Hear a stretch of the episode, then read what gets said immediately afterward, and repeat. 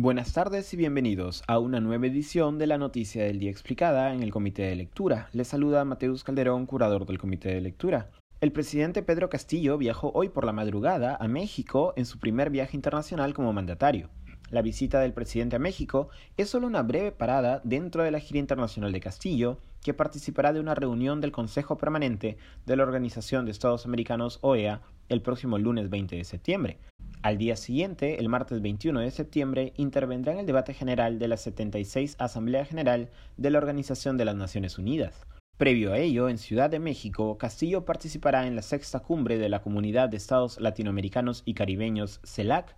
Además del propio Castillo y de la primera dama Lilia Paredes, su comitiva le integran los ministros Pedro Franque de Economía, Óscar Magurtua de Relaciones Exteriores, Roberto Sánchez de Comercio Exterior y Turismo y Hernando Ceballos de Salud, a su llegada a México, Castillo fue recibido por el secretario de Relaciones Exteriores Marcelo Ebrard y la secretaria de Cultura Alejandra Frausto.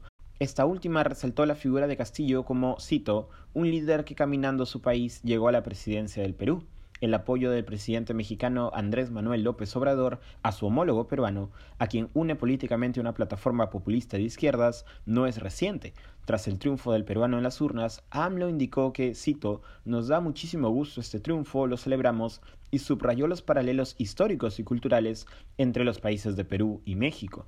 Durante su participación en la CELAC, se espera que Castillo se adhiera al Acuerdo de Constitución de la Agencia Latinoamericana y del Caribe del Espacio, una iniciativa impulsada por México y Argentina, además de la Declaración para la Constitución del Fondo CELAC para la Respuesta Integral de Desastres. Aquí estoy citando a Castillo vía su Twitter.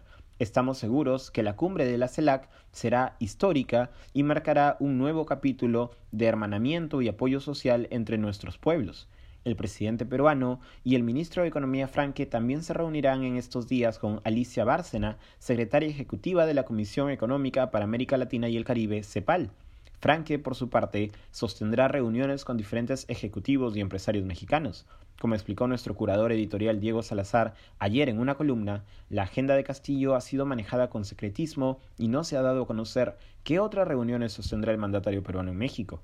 En los próximos días, Castillo viajará primero a Washington, D.C. para sostener una reunión con Luis Almagro, secretario general de la Organización de Estados Americanos, y participar de la sesión del Consejo Permanente de la OEA. Castillo también se reunirá con la American Chamber of Commerce y con Carissa Etienne, directora de la Organización Panamericana de la Salud OPS.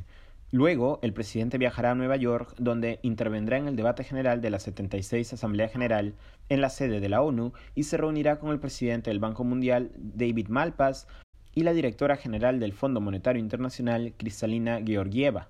El mandatario peruano ha prometido una gira en la que, cito, vamos a invitar a las empresas a que vengan a invertir en Perú, que vengan a garantizar empleo, a reactivar la economía en el Perú.